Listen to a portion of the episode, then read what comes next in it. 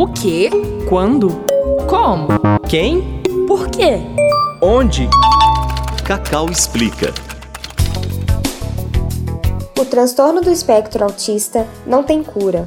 Sabendo disso, é preciso tomar alguns cuidados para que um autista tenha uma boa qualidade de vida, como acompanhamento médico e atividades de inserção social. Convidamos Frederico Veloso, psicólogo, para explicar como funciona o acompanhamento psicológico com o autista. Cacau pergunta, Cacau explica.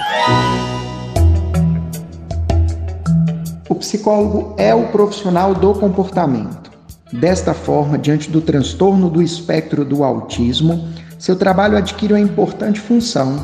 É ele quem irá possibilitar a estimulação de comportamentos que no transtorno se apresentam de maneira prejudicada. Aqui me refiro a comportamentos de comunicação e fala, bem como de interesses e interação social.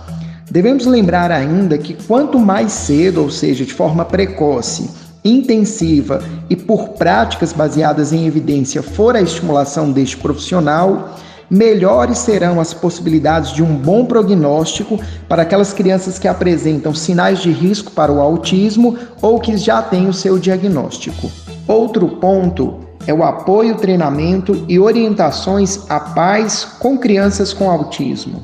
Estes pais, diariamente angustiados em nosso consultório, nos procuram e nós devemos dar a eles estratégias que possibilitem mais oportunidades de desenvolvimento, aprendizagem e gerir comportamentos inapropriados dos seus filhos no seu dia a dia.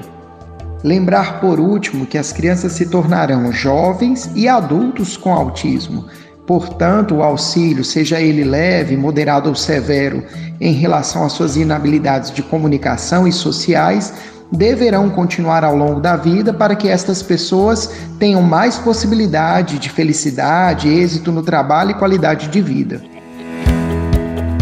Este podcast é uma produção da Cacau, Comunidade de Aprendizagem em Comunicação e Audiovisual do UniBH. Produção e locução: Letícia Sudan. Trabalhos técnicos, Júnior Nikini. Cacau pergunta, Cacau explica.